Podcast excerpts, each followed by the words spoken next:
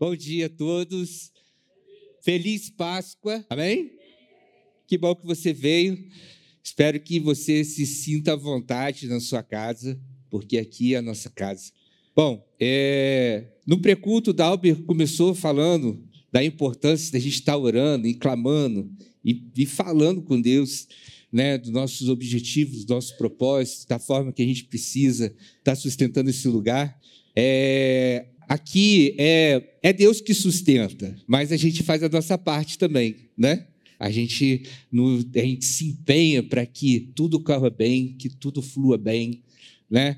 E o Dalber estava falando na, no pré-culto, nesse momento tão especial, que você que ainda não participa do pré-culto, queria convidar você para participar, que é muito bom. É, às vezes a gente tem uma palavra direcionada e a gente recebe aquilo para nós que às vezes é até melhor do que a mensagem que é pregada, porque já disse já está já alimentado, já está satisfeito. E a maioria das vezes eu fico satisfeito com a, o pré-culto, que é sensacional.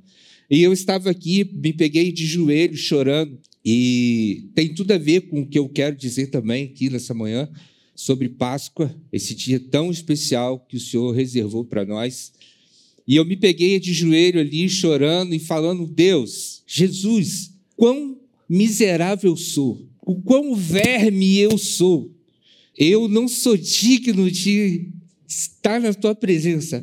Pedro falou isso, né? Eu não sou digno, o que, que eu estou fazendo aqui?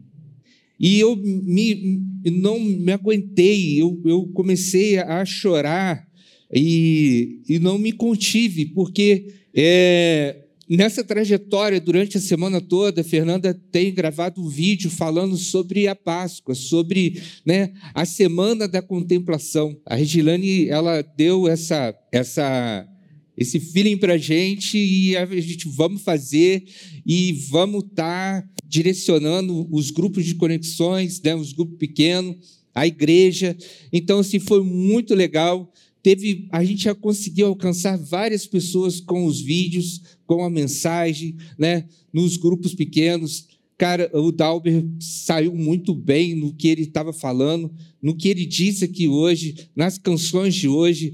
E, e isso tem que ser todos os dias, tem que ser viral, todos os dias da nossa vida. Em todo momento, em cada instante, a gente precisa viver Cristo dentro de nós porque ele morreu e ao terceiro dia ele ressuscitou para que a gente seja, né, que a gente tenha vida, vida eterna, vida plena, e por isso a gente precisa ter algumas, alguns cuidados no, no nosso caminhar no dia a dia. Então eu estava ali, estava chorando, estava falando, Deus, quão verme eu sou, quão miserável eu sou, porque olhando para mim, eu estou dizendo para mim, eu não mereço eu não merecia ele morrer na cruz. Eu não merecia. Já parou para pensar que quando a gente. É, eu não estou querendo mexer com o emocional de ninguém, mas hoje é um dia bem propício para você parar e raciocinar e pensar o que, que você faz da sua vida. O que, que você faz do seu dia, da sua casa, da sua vida, da sua igreja, do seu ministério, da sua da sua vida com Deus, o que, que você faz? Eu me peguei aqui hoje em prantos e, e, e, e trouxe para mim, assim, uma, uma responsabilidade, porque o peso, o castigo que estava, que traz a paz, Jesus, ele fez isso por nós. Estava sobre ele, sobre a cruz, ele levou. Ele morreu para trazer o perdão para nós, para nos dar o perdão, para nos dar vida, vida eterna. Amém? Então, é, hoje eu quero que você comece, pense, raciocine um pouco do que é a importância de Cristo dentro de você. A importância de Cristo na sua vida, na sua casa, na sua família, no seu trabalho, no seu convívio diário. Qual a importância dele para você? O porquê realmente você está aqui? É, eu, eu, eu pensei que hoje a gente estaria com poucas pessoas Aí Jesus está conectado aí. e, e Deus, eu falei assim, hoje, né? Friozinho, ninguém vai à igreja, né? A gente não tem aquele costume de fazer algo tão pirotécnico e hoje a gente teve um louvor abençoado, né? A cunhada do Dalber, é? Sua irmã? A irmã do Dalber. Cara, foi muito legal, muito maneiro. E assim, parabéns. Nossa, a gente sonha com um negócio assim, direto todo dia, né? Então vamos lá. É, semana de Páscoa, a gente passou toda semana a Fernanda falando sobre a contemplação de Jesus.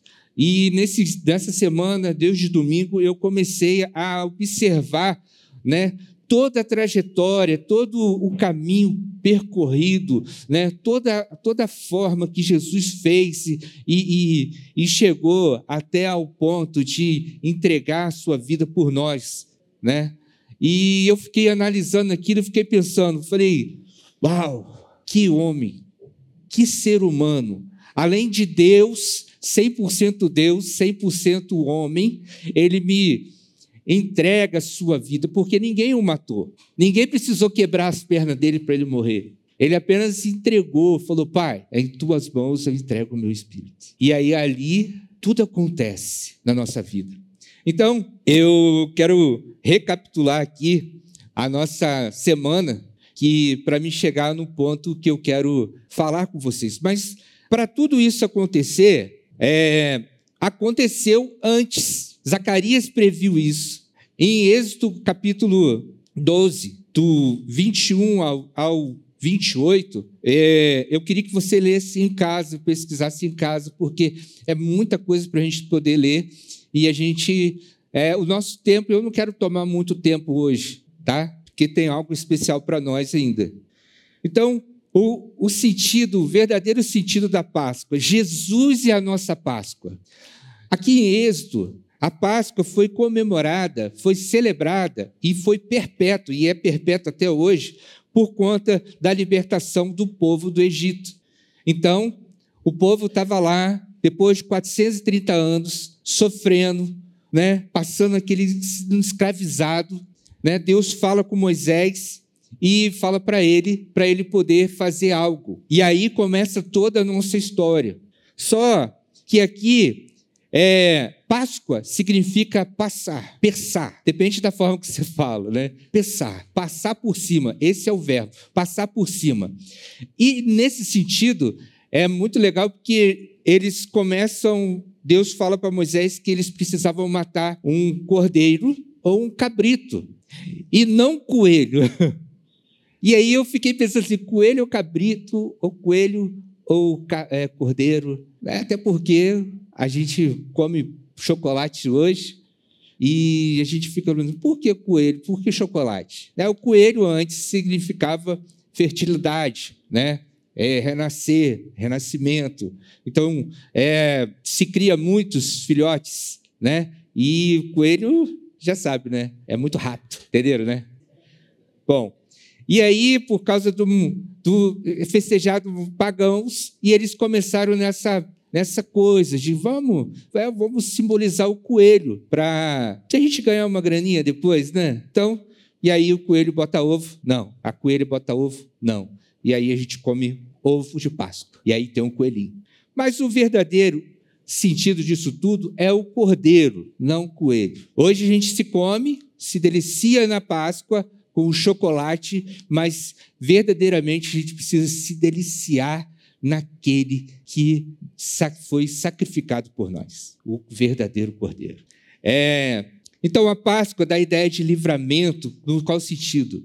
Quando Deus fala para Moisés, falou assim: vá lá na sua casa, separa lá com a sua família um cordeiro, mata ele, até porque a Páscoa era feito, era uma ceia, é uma ceia. Então você pega depois da décima praga do Egito, que o povo já estava cansado, e aí Jesus vai lá, Deus vai lá e faz assim, ó.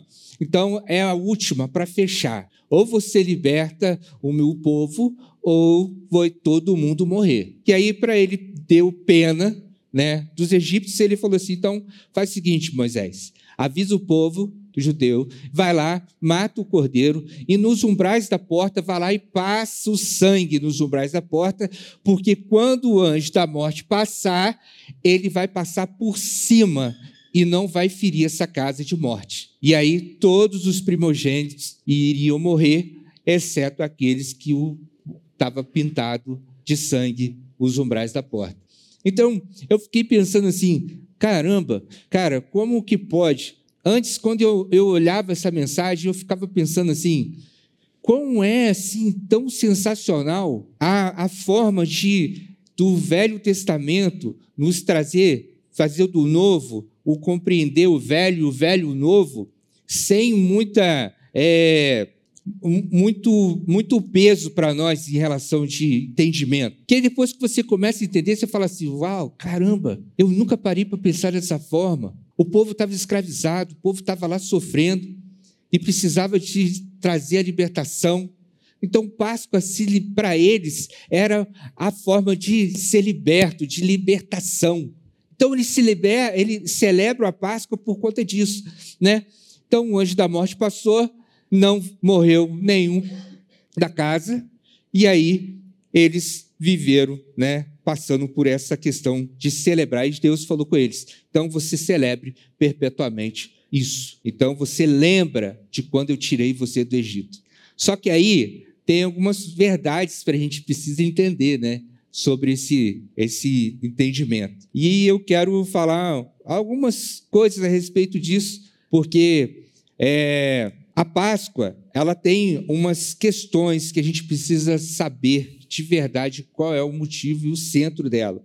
Então, primeira coisa aqui que eu queria falar é que a Páscoa tem um centro, e esse centro é o Cordeiro.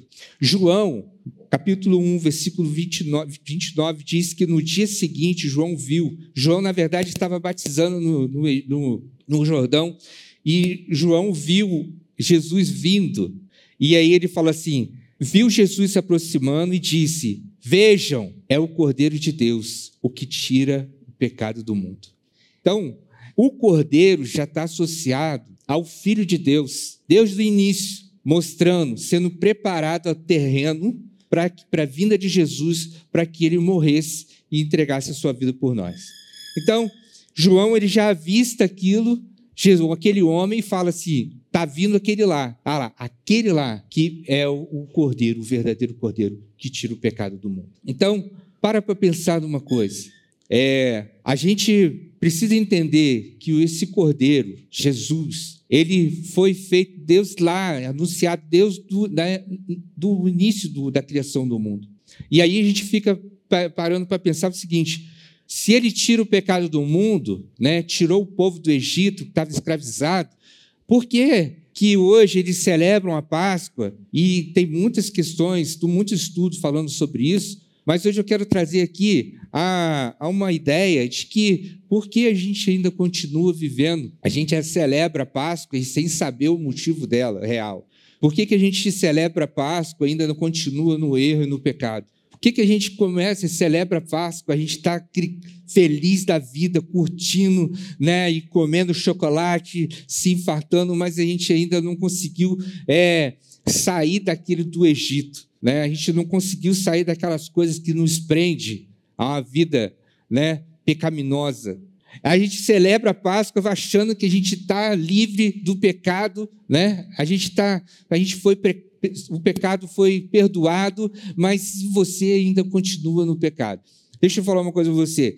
Eu estou falando dessa forma porque a gente precisa tentar para isso. A gente precisa celebrar aquilo que Deus nos deu, que é a vida, uma vida eterna, para que a gente não fique sofrendo. Se você está sofrendo é porque porque tem alguma coisa errada, tem alguma coisa pegando na sua vida.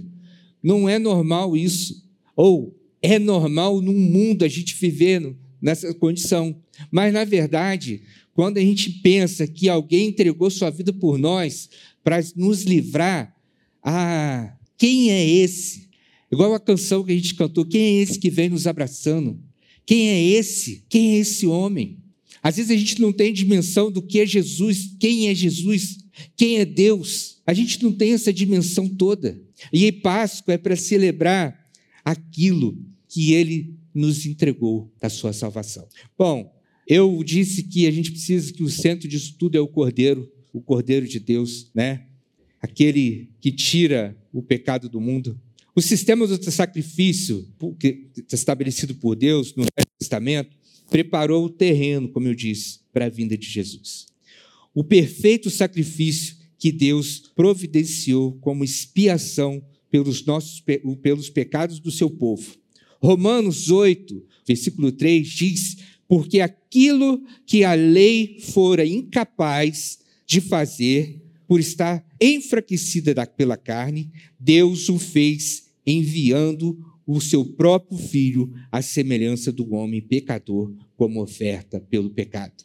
Aqui já, a gente já dá para perceber a dimensão de que o quão importante a gente sair desse, desse estado né, de pecaminoso. É, isso que eu estou dizendo é um alerta para nós. E a gente precisa falar isso sempre. Sabe o que é interessante? A gente costuma, a gente entra aqui sempre numa, numa ideia de, é, de ser mais light. A gente falar sobre questões que é mais é mais light, às vezes não tem muito, tem sentido com a palavra, mas nem é tão aprofundado na, na palavra. E aí, às vezes, as pessoas perguntam assim: a gente tem que falar mais Bíblia, a gente precisa falar mais de Deus, a gente precisa falar mais de Jesus. Então, hoje é o motivo da gente falar dele. Hoje é o motivo da gente poder falar dele, mas com tanta intensidade, porque hoje é o dia que ele, nessa semana, né, foi ontem. Ontem foi o dia do silêncio total. E eu vou falar isso mais à frente. E hoje foi o dia que ele ressuscitou. Ele está vivo, ele reina, ele reina dentro de nós, ele está aqui. E aí eu quero trazer esse despertamento para vocês hoje, para mim também, da forma que eu fiquei aqui de joelho e tão ridicularizado comigo por conta de, de algumas questões que a vida nos traz e a vida nos faz fazer, e sabendo que a gente tem que confiar em Jesus, no verdadeiro Cordeiro. Então, primeiro, o verdadeiro sentido é o cordeiro. Segundo, em Êxodo fala do sinal, que é o, o sangue passado, não os umbrais da porta. Deus mandou que o, o sangue fosse colocado em toda a porta onde houvesse uma família de judeus, e a marca do sangue do cordeiro impediria a atuação do mal. Para para pensar uma coisa: se Jesus morreu por nós, Hoje a gente não precisa mais passar o sangue no portal da nossa casa. O sangue está ele, está dentro de nós. Ele está vivo dentro de nós. Então, então a gente não precisa mais colocar.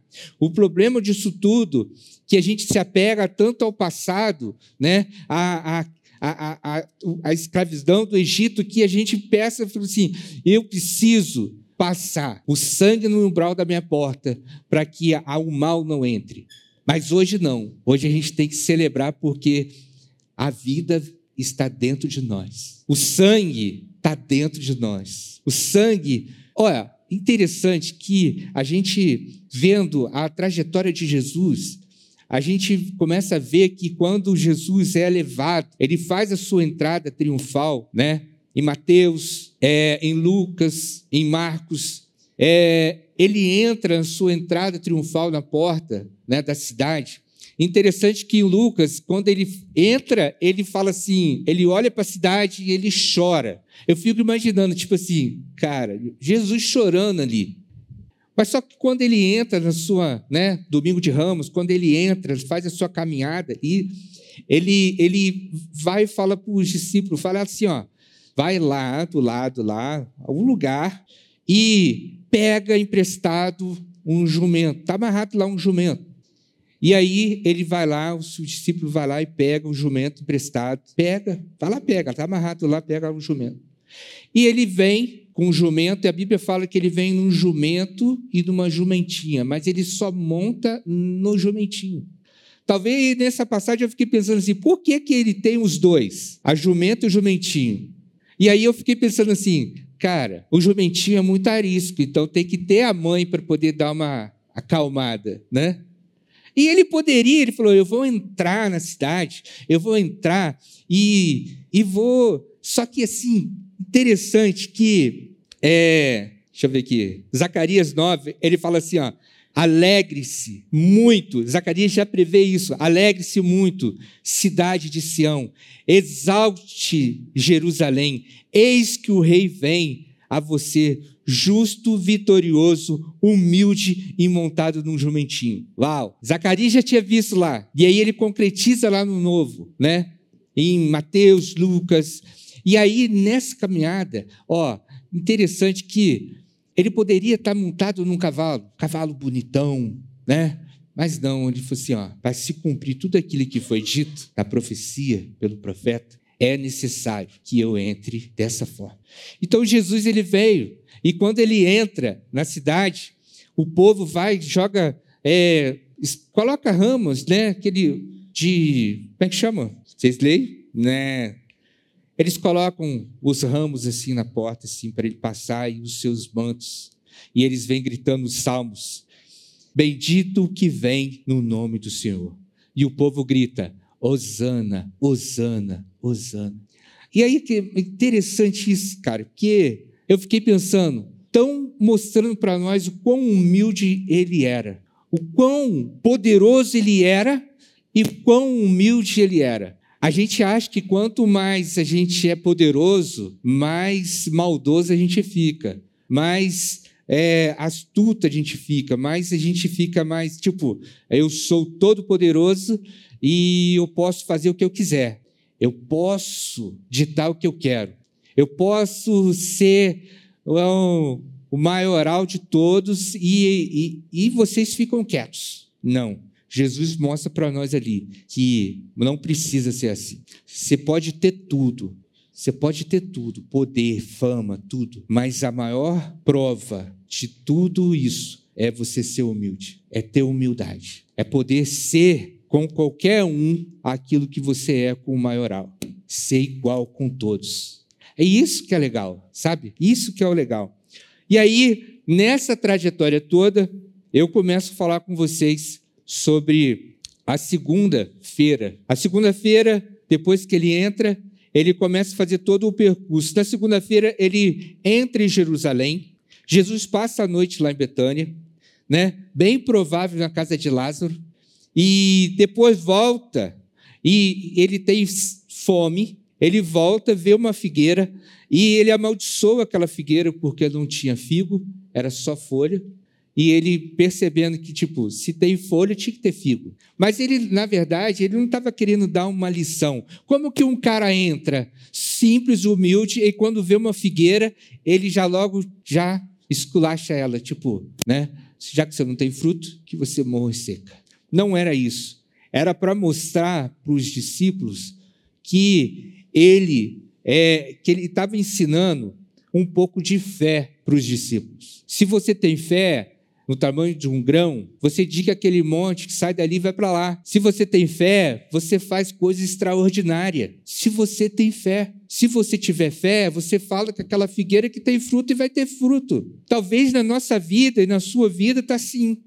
Você parece que tem, você parece que tem fruto, você só tem folha, mas os seus frutos não tem. E aí, como que a gente vive? Como que Jesus olha para nós? Aí você fala assim, ah, então você está me amaldiçoando porque não, não é isso não. Tem alguns lugares aí que você vai e se você não for do jeito que tem que ser, dita né, o sistema, aí você não pode nem sair, porque você não prospera mais, você não, não vive mais uma vida digna, uma vida. E não é isso que Jesus está falando. Não é isso que Jesus está mostrando para nós. Amém? Então, se você tem fé, você pode tudo. E se tem fé em Jesus, você pode todas as coisas, e principalmente naquele que te fortalece, que é Ele. Amém? Então, é, após isso, a figueira ter secado, ele começa, ainda continua na sua trajetória ali. E a gente vai ver logo à frente que Jesus entra no templo e faz a purificação dele.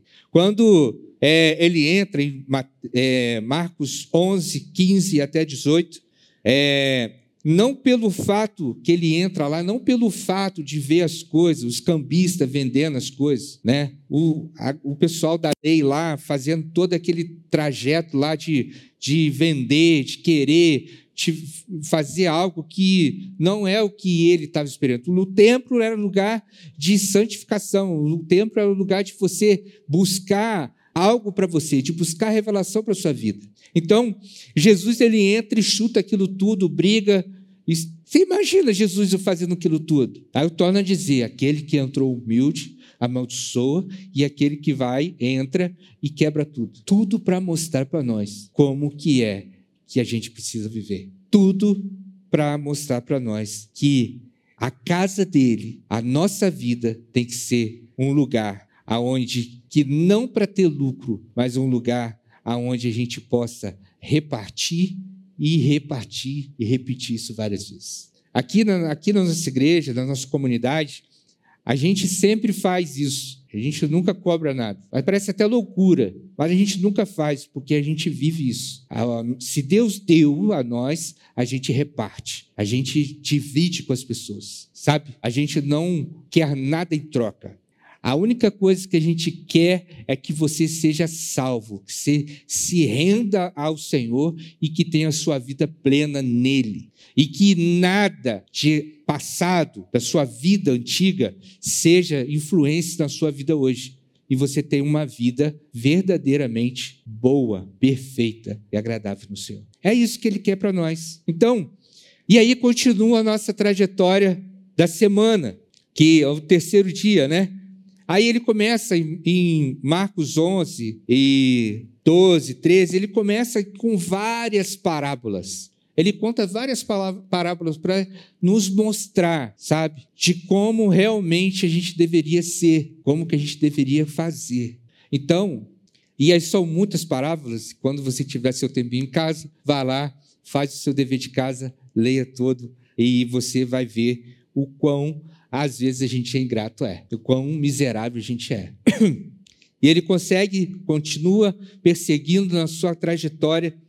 E aí, no terceiro dia, mas olha só, é interessante que quando ele entra no templo e começa a fazer aquele todo alvoroço, derrubando, quebrando e mostrando para o povo que ali teria que ser casa de oração, os sacerdotes e a galera lá, eles começaram a clamar, proclamar um, um, a morte dele. Bom, eu não posso chegar e deixar qualquer um entrar. Só que ele não era qualquer um, era Jesus, era o Filho de Deus. E eles tinham dúvida, ele não sabia se, era, se, se ele estava blasfemando ou não. E foi até o final isso. E aí ele, ele começa a maquinar um plano para matar Jesus. Aí começa toda a história. Então, depois Jesus começa a ensinar várias, com várias parábolas. Depois ele começa o começo do, do que já estava preposto ali. Ele começa a tomar plano, a forma de matar Jesus. Aí começa toda a maquinação. Todos aqui já viram aquele filme Paixão de Cristo? É. Acho que todo mundo deveria assistir, mas assistir de, de noite, tudo escuro. Quando aquelas criancinhas chegam, fica assim com, com Judas. Ou, oh, de verdade, dá vontade de correr, mano. O negócio dá uma loucura. Você está rindo aí? Tem umas crianças aqui da igreja que faz igualzinho. Que eu estava ali e falei, Jesus, meu Deus. Falei, Deus, não, não, não. E aí, você tem que assistir aquele filme de noite. Porque você vai ver quando começa todo o, o, o trâmite para matar Jesus. E o mais interessante disso tudo, e que começa o plano fatal, porque aí começa a Páscoa. Porque dois dias antes da Páscoa, dois dias antes da Páscoa, Jesus vai cear com os discípulos. Se prepara uma mesa. Lembra que lá em Êxodo, Moisés falou com, os, com o povo judeu: prepara um cabrito ou um cordeiro, faz uma. tira o sangue, mata ele, tira o sangue e passa no umbral das portas. E aí, só que a, a Páscoa de lá era muito assim: você tem que é, assar todo o cordeiro. E com ervas amargas e tudo. Só que tinha que comer separado. E aí tinha que se comer o cordeiro, assar o cordeiro com vísceras e tudo, inteiro, vivo. E se a família, o cordeiro, fosse muito grande para a família, você teria que chamar outras pessoas para comer junto. E outro detalhe, você tinha que comer separadamente e tinha que comer, tipo, cabeça, olho, tudo, tudo, tudo junto. E aí, o que é interessante que agora, né, e você tinha que comer todo o cordeiro, não podia deixar nada para o outro dia, tinha que comer até no, no início do dia. E aí, qualquer semelhança para o nosso cordeiro pascal, Jesus Cristo, é mera coincidência. Jesus ele senta à mesa com os discípulos e ele faz a sua refeição e ele começa ali a falar e ele come, ele se alimenta primeiro, depois ele levanta, amarra seu avental na, na, na cintura, lava os pés dos discípulos. Pedro briga porque acha que não deveria, que ele não era digno para poder lavar os pés. Outros já falavam que eu já tomei banho, mas ele falava que muitos tomaram banho, mas precisava lavar os pés para tirar a poeira do chão, as mãos. E aí ele pega o pão, parte o pão e fala: Isso aqui é o meu corpo. Aí, como Dalber disse, nunca foi comida, sempre foi Cristo. Nunca foi de, de comer, sempre foi para lembrar dele. E aí ele parte o pão e fala: Esse aqui é o meu corpo dado por vós.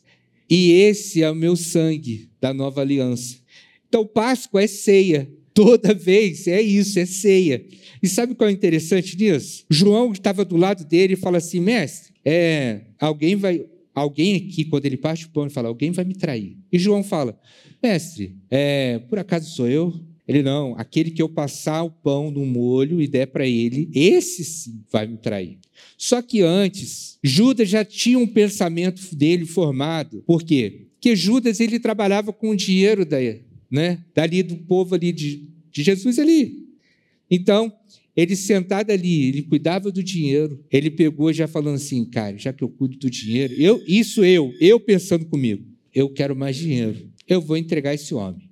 Ele maquinou isso na cabeça. E Jesus, já sabendo de tudo, desde o início, desde o princípio, ele era Deus, ele pega e fala assim: aquele que eu passar o pão no molho, esse sim vai me trair. E ele passou, deu para Judas, e ele olhou para Judas e falou assim: Vá e faça o que tem que ser feito. Vai lá e faz o que tem que ser feito. Jesus levanta, é, Judas levanta, vai lá, os sacerdotes, é vendido por 30 moedas, Jesus, ele se arrepende, mas fica com remorso, ele tira sua vida, se entrega a Jesus, e aí é o mais interessante de tudo, nessa caminhada tudo. Jesus ele vai e fala para os discípulos dele assim: ó, vamos orar. Eu quero ir no Getsemane. Eu vou para o Getsemane, quero orar, porque era de costume dele ir para lá. E aí, nesse período todo, Jesus leva com ele Tiago, João e Pedro. Pedro, Tiago e João. E ele fala assim: Pedro, Tiago João. É como se eu te falasse assim: é, Claudeci, Claudeci, Marcos. Ah, o Marcos não está aqui, né? Vou ter que falar que está aqui. Claudeci, Adriano e Dalber. Fica aqui, intercede, ora que eu vou ali orar com o Pai. E aí ele vai e ora e começa a falar com Deus. Ele começa a sentir tanta aflição que ele começa a suar sangue. Ele começa a suar sangue, seus poros começam a sair. Esse sistema é chamado de hematoidrose, que é um terror, é um temor muito grande. É interessante que isso aconteceu com um soldado, quando ele estava indo para a guerra, ele também teve esse pavor e suou sangue. E ele tremeu, temeu, porque ele precisava. E ele foi ao ponto de falar assim: Deus, Pai, se for possível, passa esse cálice de mim. Para você ver que ele era Deus e homem, porque na condição humana, ele chegou e falou assim: Deus, meu Pai, se for possível, passa, passa de mim. Eu não quero morrer. E aí, eu penso que deve ter dado aquele silêncio total assim, e ele entendeu: é, é para eu morrer, então eu vou morrer.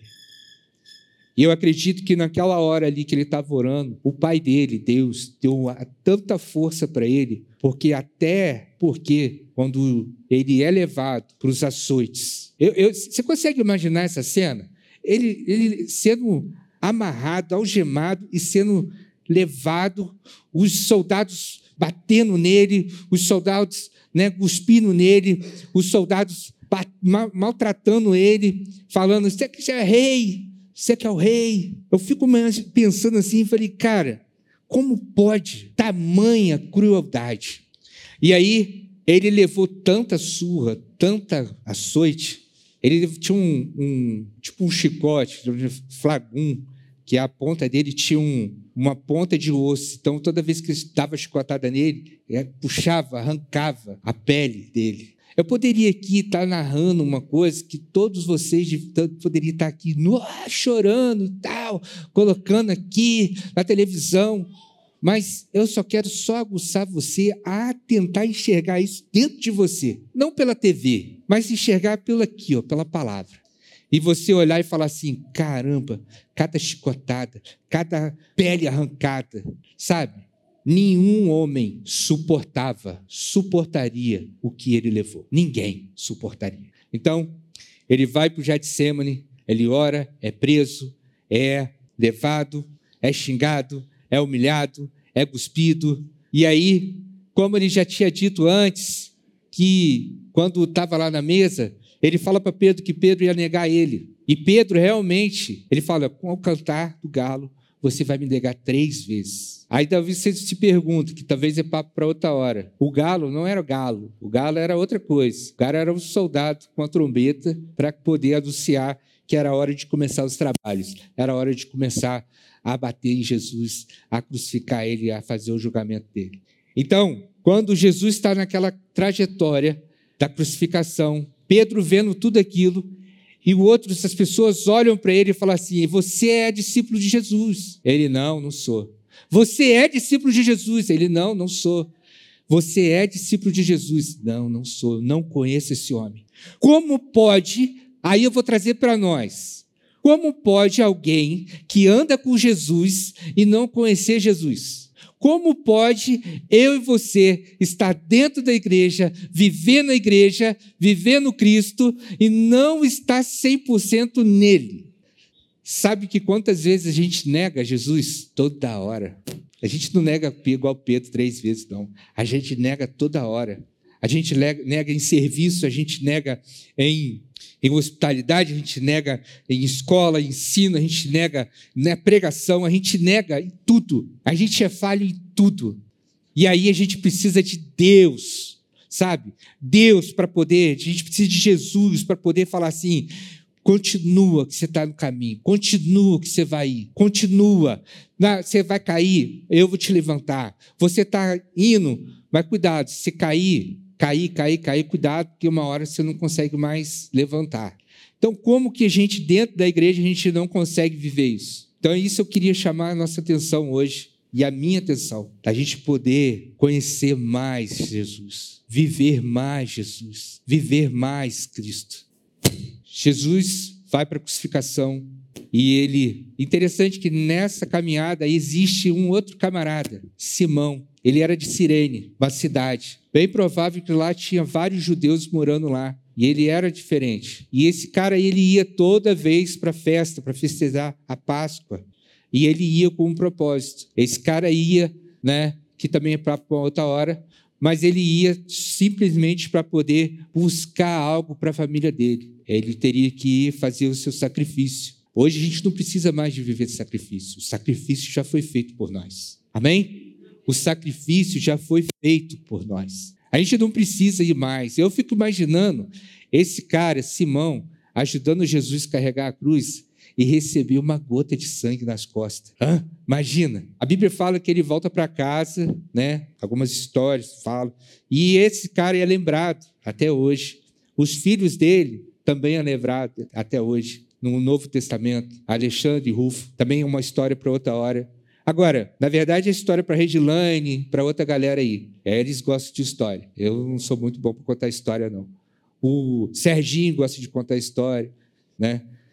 É, o John também, o John precisa contar essas histórias, que é bom. Né? A gente precisa mostrar que a gente sabe, e eu preciso aprender mais com todos vocês. Amém? Então, eu fico imaginando esse cara carregando a cruz junto com Jesus, porque ele não carregou para Jesus, ele carregou junto com Jesus. E a cruz era pesada, não era de Jesus, a cruz era de Barrabás. Era um cara muito maior do que ele, muito mais forte. Então, a história diz que ele volta para casa e a família pergunta para ele assim: E aí, o que aconteceu? Fez o sacrifício? Porque antes eles tinham que cortar a festa da Páscoa dos judeus lá. Eles cortavam o cordeiro e girava ele assim para o sangue se respingar neles. E aí eles estavam é, perdoados. Imagina, todo dia a gente precisa ser perdoado. Sim, todo momento, todo tempo. Mas a gente precisa estar vivendo no pecado todo dia. A gente precisa estar nele todo dia, fazendo tudo errado. Eu não estou generalizando, não. Estou falando para mim também. E essa semana, eu, eu falei com a Fernanda, falei, amor, eu estou me sentindo um lixo. Eu não sou capaz nem de pregar domingo. Eu entrei em pânico, eu entrei em parafuso. E, e eu estava ali bem pensando assim: o Dalber se saiu tão bem na semana que eu vou pegar e vou falar para ele: Dalber, acaba o louvor e vai pregar. Mas aí eu chorei e Deus falou comigo: vai, é contigo. É você, cara. Vai falar o que a igreja precisa. A gente precisa ouvir aqui e sair daqui com o entendimento de que eu preciso ser melhor, eu preciso ser bem, eu preciso ser pessoas que dão testemunho. Eu preciso ser pessoa que lá fora eles olham para mim e falam assim: hum, esse aí eu posso me espelhar nele, que ele é bom, sabe? Então, Jesus, ele chega e é levantado na cruz, mas antes ele é pregado e ele sobe na cruz. Lá já tinha dois lá do lado dele. Um chega e fala assim: "Se é Deus mesmo, desce daí". O outro fala assim: "Ele não fez nada, ele é inocente". Eu não o roubei. Eu não fiz errado. Agora, ele, não, não fez nada. E ele vira para Jesus e fala assim: Senhor, lembra de mim quando entrar no paraíso. Lembra-se de mim quando entrar no paraíso. E ele vira para ele e fala assim: Ainda hoje tu estarás comigo no paraíso. Olha que coisa. Você não pode esperar o seu último momento, o seu último suspiro, para poder falar assim: Deus, Jesus, lembra de mim. Lembra que uma vez, uma vez na igreja eu fiz alguma coisa, uma vez na vida eu fiz alguma coisa boa para alguém. Jesus, uma vez eu fiz, uma vez eu fui bom. Não espere isso. Começa a agir. Começa a olhar para você e falar assim: Deus, eu preciso ser melhor a cada dia. E foi por isso que ele morreu por mim e morreu por você. Amém? Bom, aí entra o sábado, ontem, aquele dia todo de luto, dias de choro, dia de lamento, dia de aquele, aquela tristeza profunda, dias de várias dúvidas. Imagina os discípulos dele pensando assim: ele falou que vai ressuscitar o terceiro dia. Será? Ele falou que vai construir tudo o terceiro dia. Será? Se você verdadeiramente anda com Ele, com Jesus, você não precisa ter dúvida do que Ele vai fazer. Ele vai fazer. Ele prometeu, ele vai cumprir. Ele prometeu, ele vai cumprir. Amém? Quando terminou o sábado, ele ressuscita. Maria vai até o túmulo, a pedra é removida e ela vai ver, não tem ninguém lá. Ela conversa com o jardineiro, confunde ele com o jardineiro e aí, quando vai ver, não tem ninguém lá. Depois, ele caminha e conversa com os dois discípulos e ninguém sabe quem é ele. Por que será? Eles poderiam estar nessa dúvida, mas nós, hoje, vivendo o que a gente vive hoje, a gente precisa não mais negar a Jesus. A gente precisa viver Jesus. E é por isso que a gente está aqui. É por isso que ele vive. É por isso que ele vive. E é por isso que a gente celebra a ele. É por isso que a gente está aqui para celebrar Jesus. Sabe? a celebrar Jesus, aquele que vive e reina para todo sempre. E ele faz uma promessa: eu vou, mas eu vou estar contigo todos os dias. Eu vou e eu vou estar com você para sempre. Eu vou morrer, mas eu vou deixar algo com você. Eu vou deixar o, o, o, meu Espírito, o Espírito Santo com você. E eu vou estar contigo. A razão por, pelo qual nós estamos aqui, porque ele se entregou por nós. E ele fez uma promessa, ele não nos deixou. Ele está vivo. Ele reina dentro de nós. Bacão, ele reina dentro de você. Ele reina. Talvez você pense que você não é capaz. Você é assim. Ele te dá força. Talvez você pense que você poderia ter, já nem estar tá mais aqui. Mas ele fala, filho, eu estou contigo. Eu estou com você. Jesus é a nossa Páscoa. A nossa nova Páscoa. Não precisamos mais celebrar a Páscoa da libertação. A gente precisa da libertação do povo. Ele já nos libertou. Agora a gente precisa celebrar a Páscoa da salvação eterna.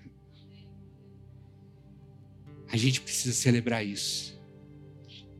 Ele vive dentro de nós. Ele reina. Ele cuida de todos os detalhes.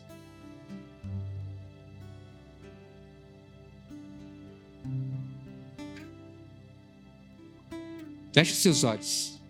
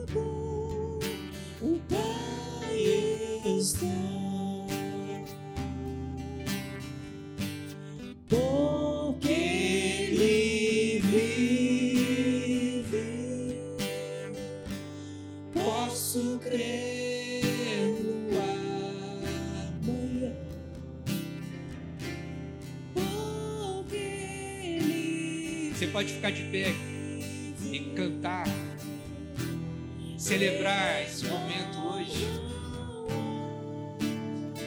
Você que pode, reverencia o Senhor.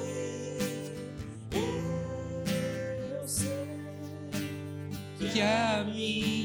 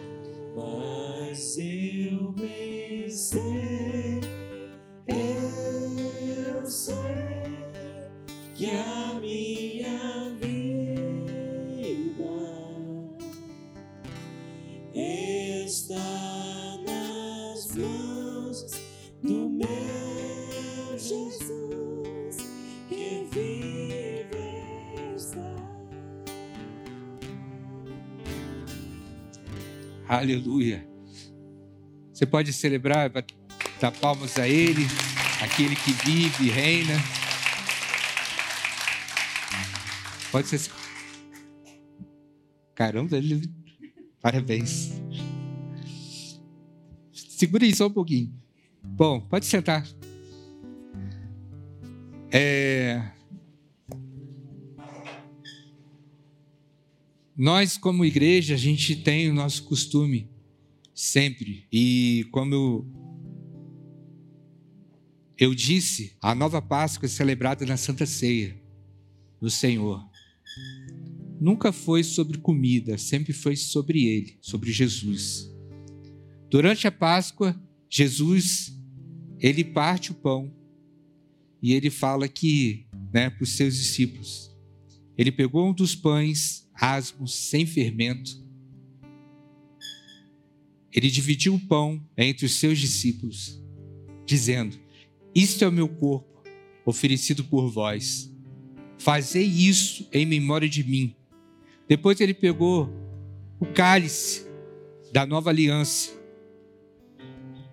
e disse: Esse é o meu sangue derramado por vós. Façam isso em memória de mim. Faça isso perpetuamente. Eu vou morrer, eu vou ressuscitar e vou estar com vocês até o fim.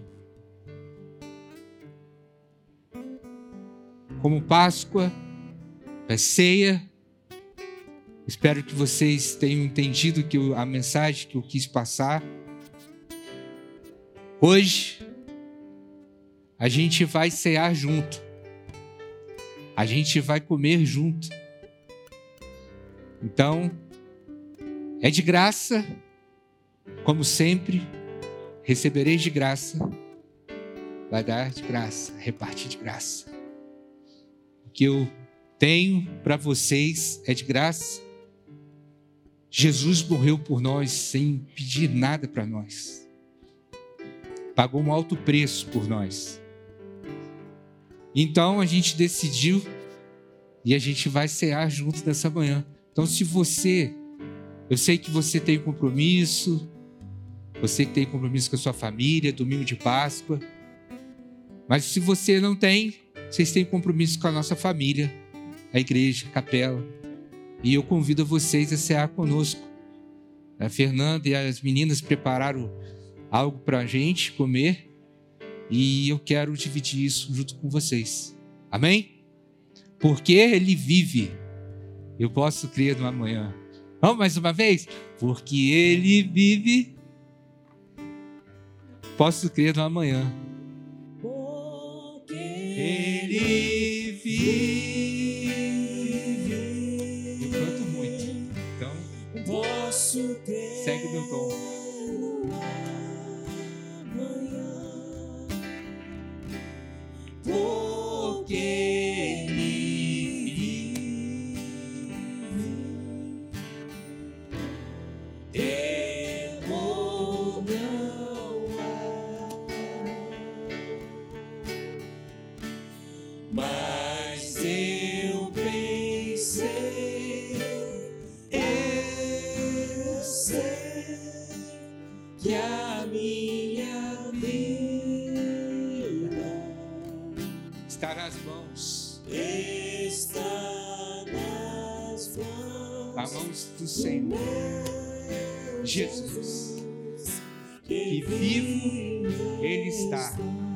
Amém?